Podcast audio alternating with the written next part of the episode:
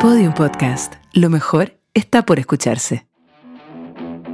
Desde 1950 hasta la fecha son muchas, muchas las muertes que se han registrado en la Fórmula 1, pero inevitablemente, día a día, año tras año y década tras década, esta gran categoría, la máxima categoría del automovilismo mundial, ha trabajado siempre en garantizar la seguridad.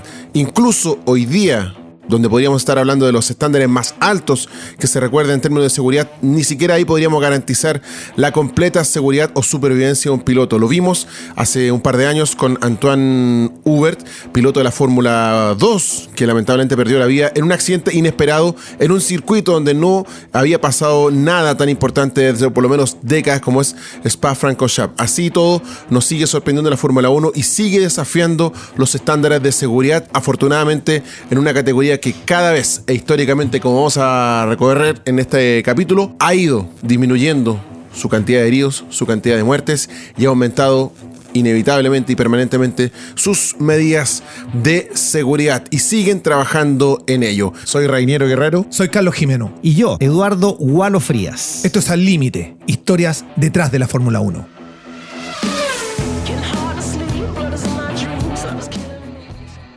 Yo creo que es importante primero decir que la Fórmula 1 para el nivel de riesgo en el que están envueltos los pilotos, incluso los que trabajan, no solo ellos, eh, hemos visto como en ocasiones, pocas, para la cantidad de veces que interactúan en una carrera, los mecánicos y los ingenieros eh, han sufrido algún tipo de lesiones, son pocas.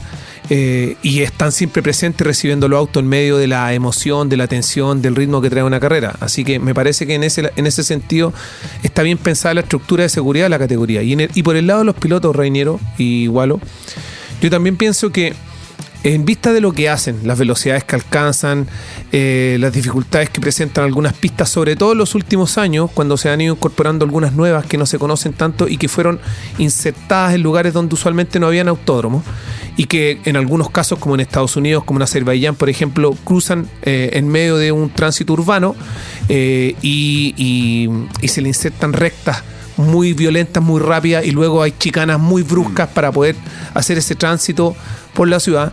Pese a todo esto, eh, pese incluso a la nueva camada de pilotos que tienen un ritmo bastante más eh, agresivo o menos cordial con los pilotos de la vieja escuela, aún así la Fórmula 1 es una categoría súper segura y si hemos lamentado accidentes fatales o accidentes graves, creo que para el volumen de exposición a la que están todos son muy pocos. Efectivamente, eh, uno puede hablar de evolución en, muchos lugares, en muchos aspectos, y yo creo que la Fórmula 1 es eh, donde más se nota, donde más se palpa, donde más se evidencia que desde, un, desde una cierta instancia hubo una fuerte evolución en materia de seguridad. Y yo creo que ese quiebre lo marcan accidentes como eh, en la década de los 50 Mercedes-Benz, ¿no es cierto? Que luego de ese accidente se retira a la Fórmula 1 directamente después de eh, causar la muerte de prácticamente 100, ciento y tantas personas, ¿no es cierto? Un auto que se desintegra sobre una gradería. Em, desde ahí hasta que incluso em, el piloto Jack Stewart es el que empieza a empujar directamente, ya en una época más contemporánea, muy cercano a lo acontecido con Niki Lauda, este accidente en Nürburgring. Ma Niki Lauda es un robot con l'anima. De questo documento inédito que Un circuito que era tremendo, todavía existe, más de 20 kilómetros, eh, en donde era muy difícil, queda de manifiesto precisamente la falta de seguridad que implicaba el tener un circuito largo, porque fue muy difícil y tardío llegar a rescatar a Niki Lauda. De hecho, sus compañeros al final son los que terminan sacándolo del auto en llamas. Eh, yo creo que, es eh, un aspecto fantástico, un aspecto súper positivo, pero que si lo, analizamos desde el punto de vista humano, claramente en un principio era, era esperar muertes en cada carrera, era una cosa increíble. Eh, me acuerdo de la escena de la película Rush.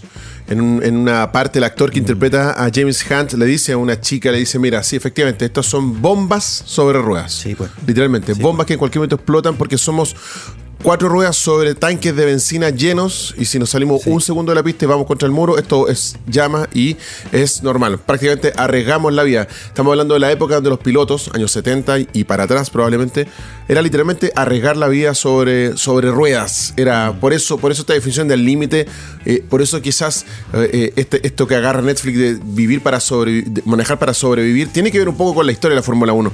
Tengo unos datos que yo creo que son muy decidores, muy decidores. Eh, pensando en el 1950, que es el año que comienza la Fórmula 1, entre el 50 y el 59 hubo 34 muertes. 34 pilotos muertos. Entre el 60 y el 69, vale decir la segunda década de la Fórmula 1, hubo 16 muertos. Recordemos que en la primera época, haciendo un poquito una bajada de ese, de ese primer espacio de tiempo, 50-55, recordemos que no habían cinturones de seguridad. Los autos no estaban pensados para que la persona los condujera fácilmente, todo lo contrario. Era súper difícil manejar esos autos, incluso hay que pensar que tenían el motor adelante, adelante del piloto, y el conductor conducía, valga la redundancia, con las piernas abiertas porque tenía el acelerador en la pata izquierda, en la pata derecha, y en la pata izquierda tenía freno y embrague, pero el motor estaba al medio, la caja estaba, la palanca de cambio estaba o al centro o al costado, pero literalmente el motor pasaba por el entre medio de las piernas e iba al cardán hacia las ruedas traseras. Entonces, era muy difícil diseñar un auto pensando en seguridad con esa, eh, con esa estructura. Después el motor pasa a la parte trasera, en donde sí se puede trabajar esta parte frontal en materia de seguridad y ahí empieza un avance súper importante. Claro. En el 70 al 79, vale decir, en la tercera década de la Fórmula 1, 11 muertos hubo. Ya empezamos a, a- a- a trabajar un poquito más la seguridad. Y en la década del 80, del 80 al 89, hubo cuatro muertos, cuatro fallecidos en carreras, eh, pruebas de clasificación, etc. Y entre el 1990 y 1999 hubo solamente dos muertes, que fue la de Ayrton Senna y la de Ronald Ratzenberger.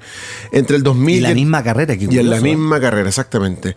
Y en, entre el 2000 y 2009 no hubo muertes. En el 2010 y 2019 sí hubo una sola muerte, que fue la de Jules Bianchi. Mm. Ese lamentable accidente que también en ese minuto, cuando llevábamos ya dos décadas sin muertos, sin tipo de accidentes graves, claro. Está todo, está todo resuelto la Fórmula 1, se decía. Hasta que pasó esto. ¿Y qué produjo esto, el accidente de Jules Bianchi? Sutil. Que bueno, a raíz de, la salida del despiste de Sutil en una pista lluviosa como la de Suzuka, en un gran premio que no se debió correr o que se debió haber parado en un minuto como lo hacen ahora y donde justamente todavía el, el- el funcionamiento del safety car no era tan claro. Porque Bianchi se sale andando en velocidad normal cuando estaban sacando un auto con una grúa. Y eso es lo que permite O sea, el choque. en la, O sea, en, en la vuelta anterior Sutil se había despistado, Claro. la grúa estaba todavía retirándolo, Sacándolo. sacándolo, eh, pero bueno, él llega a velocidad de carrera, 120 y algo kilómetros fue lo de...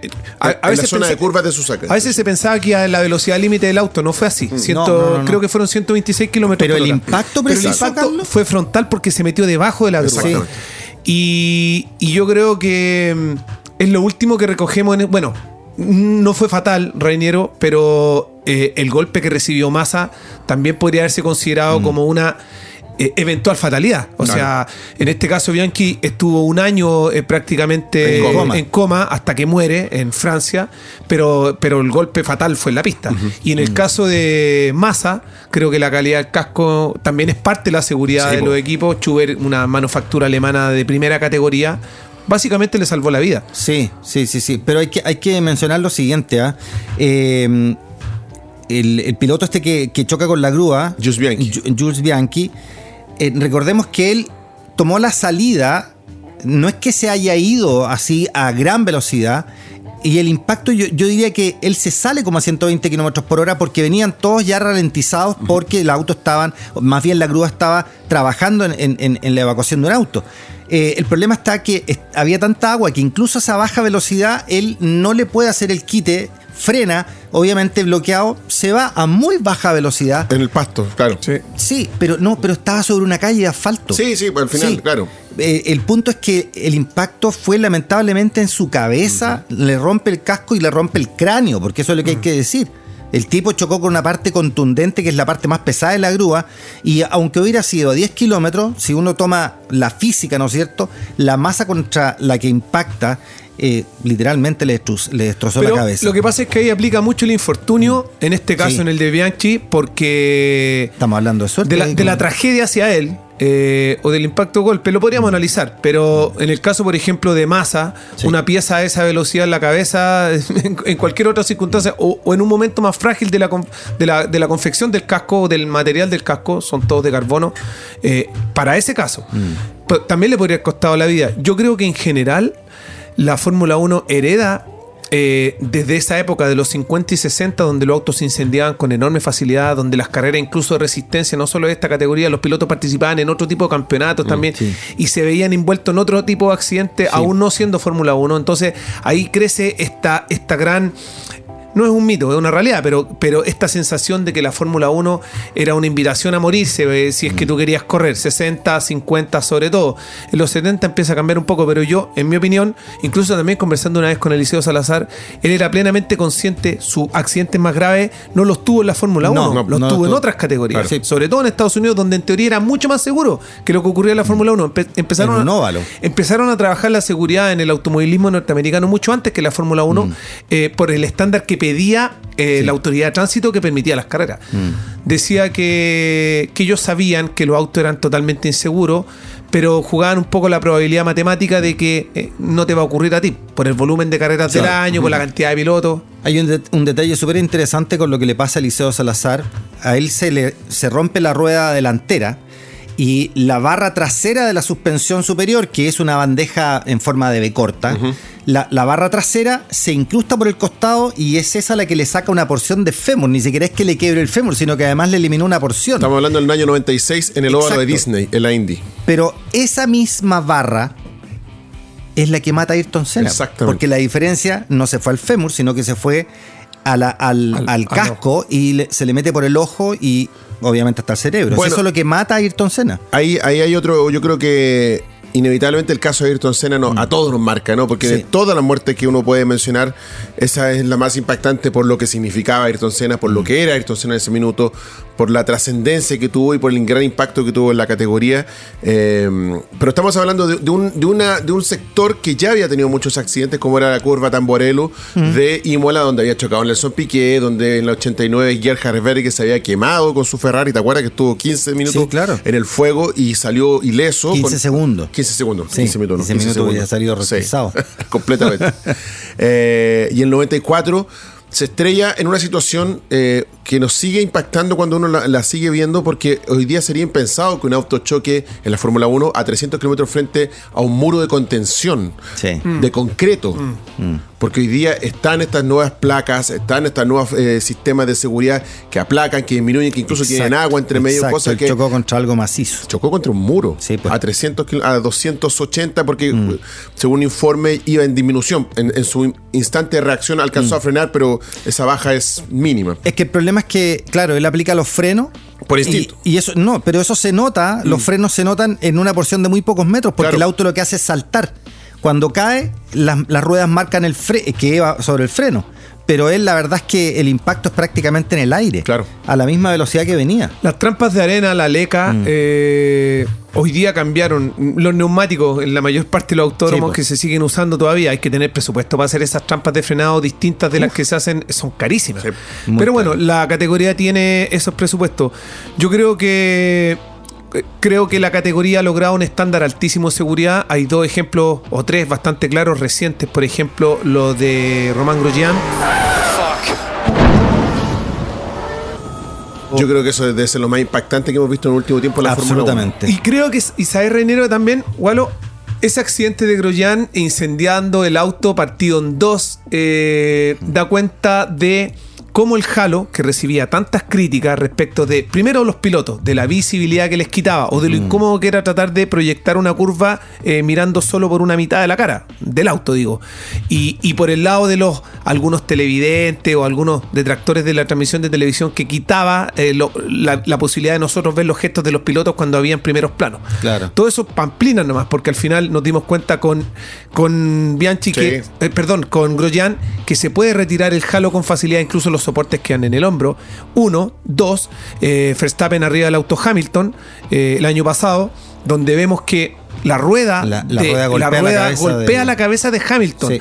pero la golpea sin presión porque el halo estaba reteniendo el piso del auto de Verstappen.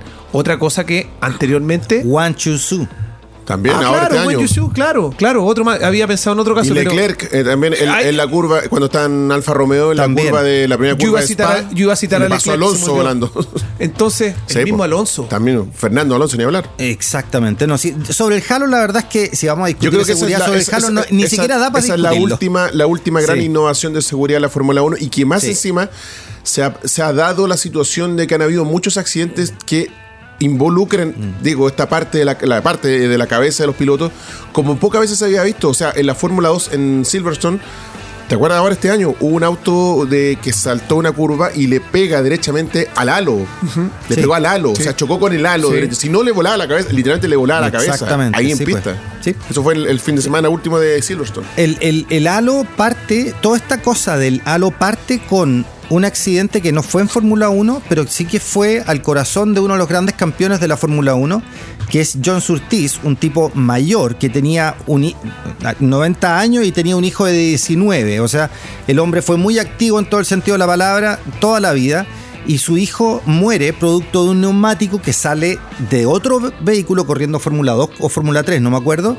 Ese neumático rebota y le pega en la cabeza y lo mata. 19 años el, el- el- el hijo de John Surtees.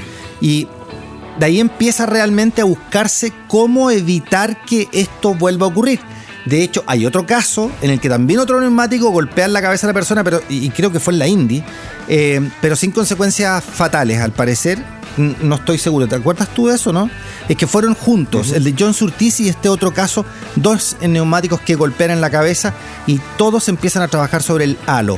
Ahora, dime. No, ¿cuál, cómo- cuál- cuál es el nombre de, este, de, de esta cosa que se Ah, el- conecta acá al, al- Sí, el LED brace, Eso. si no me equivoco, ¿no? Mm. Bueno, eso también se hizo después de la muerte de Conchi Rodríguez. En el uruguayo que corría en Indy, que estaba recién partiendo en Indy. Exactamente. En el circuito de Laguna Seca, cuando pasó hacia abajo, Mm. en una, una curva ciega, pasó casi un acantilado pequeño, digamos, y cayó de frente y se, se desnucó. Mm. Y ahí se tomó la decisión de encontrar un elemento, una herramienta que permitiera conectar el casco y afirmar el cuello de alguna Mm. Exacto, manera. exacto. Porque también, si tú ves los videos de la Fórmula 1 de los 70, de los 80, Mm. de los 90, ves como la cabeza de los pilotos va para allá, Neck para acá, brace. para acá. El neck brace. Net- neck Es- brace, El, prote- sí. el De de, cuello, claro. De hecho, cuando se dudaba de. Bueno, lo que uno no ve, pero sí se sabe, es que los pilotos entrenan retirarse el aparato de, de sujeción Sí. en el habitáculo de Sí, vida. Eh, Grosjean lo había hecho muchas veces. Capaz que es lo mejor que haya hecho en la categoría, Grosjean. Por- por- a, a- a la luz de, lo- de los resultados, parece. Se transformó Pero- en, en héroe. Sí, eh, se quemó las manos, pero es bastante menor para lo que realmente vivió. Ta- tú- Hablemos de Lauda, Pero por tú- ejemplo. Tú, tú estabas viendo, hagamos esa comparación, tú estabas viendo la carrera de Grosjean. Sí, pues. Sí, pues. sí. O sea, a mí, yo En vivo la vimos. personalmente, En vivo, sí. personalmente me impactó ver fuego en la Fórmula 1 después de mucho tiempo. Mm. Los pilotos no lo podían creer. Y creo que yo, f- el fuego un accidente, fuego Mm. hemos visto cuando los autos se queman los motores, eso lo hemos visto, es más Bueno, el permanente. auto de Sainz. Ni hablar, pero me- a mí me llamó la atención porque creo, mi recuerdo último de haber visto fuego en un auto incendiándose con un piloto adentro fue en el 89 con Gerhard Berger en Ferrari chocando fue Sí. Tamburello. Así, eh, Esa completamente- fue mi, mi sí, imagen. fue como- completamente en llamas, ya no pasaba. yo- eso, no, esto ya no, no, pasa en la. Fórmula 1. Pero es que, es que fue una mala suerte. La verdad es que eh, el impacto. Mira, en, en materia de choques, yo creo que todavía no está todo dicho lo que puede ocurrir. Ah, no, olvídate. No solo en la calle, sino que en un circuito. La verdad es que. Y yo creo que nadie, nadie- lo que dice igual eh, Carlos, Carlos. es verdad. Con los nuevos circuitos también tenemos que ver qué pasa con los nuevos circuitos, que son un elemento. Es que por allá iba, porque mira, lo que ocurre aquí con Grosjean es increíble, puesto que nunca se le había dado en el ángulo que se le dio al tipo de barreras que se le dio. Por lo tanto, hay, hay realmente muchos factores que nunca Una- habían toda ocurrido. una mala combinación. Claro, y que llevaron a que el accidente fuera como fue. Eh, es increíble que el auto haya abierto las barreras, entrado semi de costado, porque no fue 100% de frente, semi de costado, y que. eh, porque recordemos que a Grosjean le quedó un pie atrapado. Mm. Y él cuando relata que, de verdad, yo cuando leí el relato, eh, casi me saltan las lágrimas, porque el hombre, no es que, es que de verdad la lucha que él hizo por su vida es sobrecogedora. Sí. Porque el tipo dice, intento salir una vez, no puedo. Intento salir de nuevo y siento que mi pie está atrapado.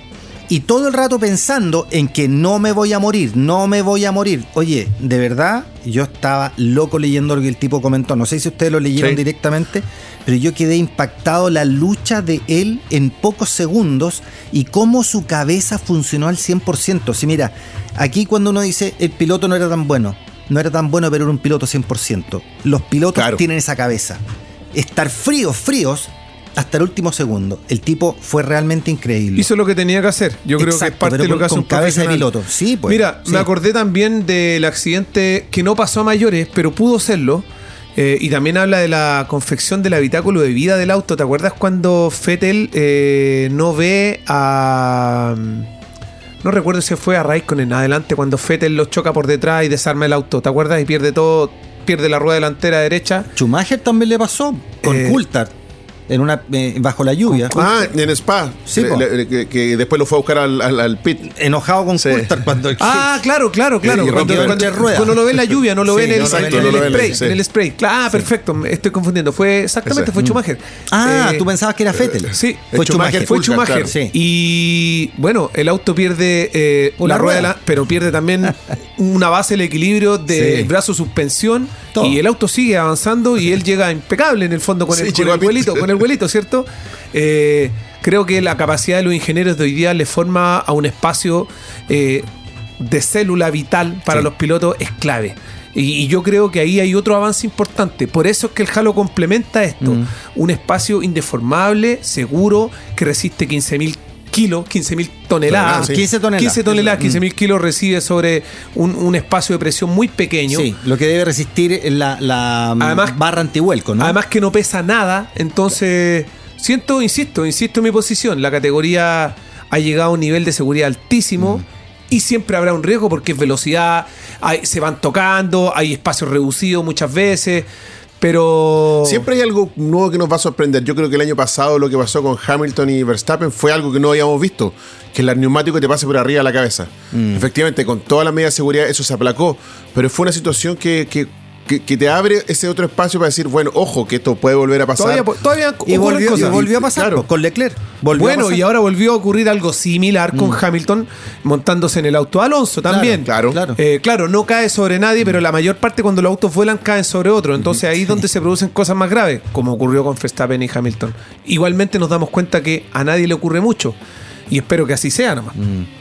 No, yo creo que eh, hoy por hoy los accidentes más graves siempre van a ser cuando el auto pierda contacto con el suelo y por lo tanto no tenga capacidad de frenado y salga proyectado a una alta velocidad, luego te- eh, impactando con algo sólido, contundente. Eso espero no verlo, pero es lo que, lo que puede ocurrir. Y lo que también ocurre en categorías inferiores, y de hecho por esta razón es que hay un joven fallecido el año pasado en Spa Francorchamps, recordemos, es los choques laterales. Mm, sí, Lamentablemente sí. el choque lateral es, es- es un impacto que, ojo, también ocurre con los autos de calle, es donde menos espacio de absorción existe. Mm. Y si te impacta un vehículo, una Fórmula 1, que tiene esa jaula de la que está hablando Carlos, ¿no es cierto? Que además tiene que resistir un impacto contra un muro, porque así los prueban. En la Euro NCAP lo hacen chocar contra un muro sólido y ven la, eh, lo que tienen que resistir para no llegar a las piernas de la persona. Bueno, esa punta de esta fórmula, de esta eh, cabina, es súper rígida. Chocando con algo muy frágil que el costado del auto, terminó matando a un joven y son los accidentes que no queremos ver. Son los accidentes de los que ellos no quieren saber. Sí. No quieren quedar atravesados en la pista. No, terrible. Por ni un motivo. Me acordé de- del accidente de Eric Comas en Spa también, saliendo de Ruch y Ayrton Senna para, detiene el auto en medio de las clasificaciones para ir a salvarlo. Porque estaba atravesado en la pista. Exactamente. Pero el último, que de hecho pide, sáquenme de aquí, eh, ¿quién es? Eso fue el año pasado, si no me equivoco. ¿El último? Sí, pues. A El, el- ya se me olvidan las cosas Pero en no, mi pues no, cabeza. pero- Pero no, no, ¿cómo no, no, no. ac- acabé de preguntar Aston quién es.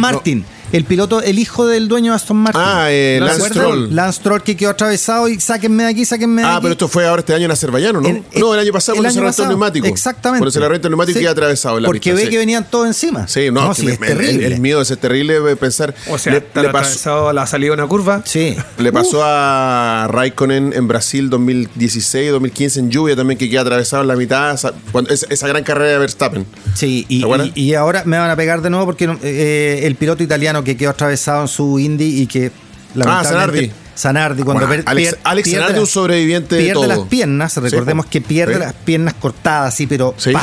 Con otro auto que lo impacta de lado. Es un indie, sí, efectivamente. Salvaje. Me acordé, y solamente ya para cerrar, me acordé también de que acá en Chile no hemos estado ex- exentos de ese tipo de situaciones y, y- Mm. creo que una de las más históricas y que también nos tocó verla, yo tenía 6, 7 años cuando la vimos, eh, ahí la Vizcacha transmitía para todo Chile el accidente de Carlos Santander, que yo creo que ha sido la tragedia más grande de la fórmula de la fórmula Sí, del no, automovilismo en Chile, Sergio. ¿no? Sergio Santander, Sergio sí. Santander.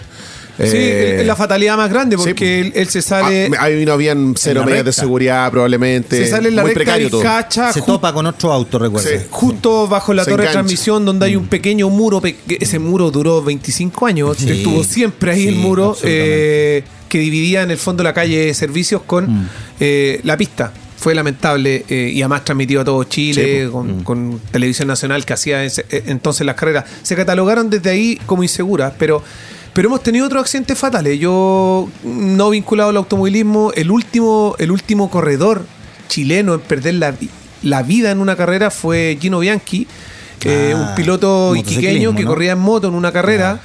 eh, y, y perdió a 50 metros de la meta, Sí, se cae y se asfixia. No hubo tiempo para retirarle el casco y, y- y, bueno, hay detalles que son más bien propios del accidente, pero, pero es el último y, y en el fondo, insisto, Reinero igualó. Para la cantidad de carreras que se hacen aquí Sí. y en otras partes, para, para lo que ponen en juego, para las velocidades, para los riesgos que toman, la seguridad es muy alta. Absolutamente, estoy de acuerdo con Carlos. Suben las velocidades, suben y siguen creciendo las medidas de seguridad en torno a la máxima categoría del automovilismo mundial como la Fórmula 1. Y año a año han disminuido la cantidad de accidentes y han disminuido también las muertes. Hoy día, actualmente, desde el año 2019 a la fecha, a cero. Si estamos eh, un poquito más optimistas, derechamente podemos decir que desde el año 2000 en adelante solamente ha habido una sola muerte, que es la de Jules Bianchi, en ese lamentable accidente de Japón en el año 2015. Afortunadamente siguen creciendo las medidas de seguridad y la Fórmula 1 se preocupa y hoy día podemos decir que los pilotos, pese a estar sobre bolios de 300 km por hora, están cada vez más a salvo con su vida. Esto es Al Límite, historias detrás de la Fórmula 1. Soy Rainiero Guerrero. Soy Eduardo Frías. Soy Carlos Jimeno.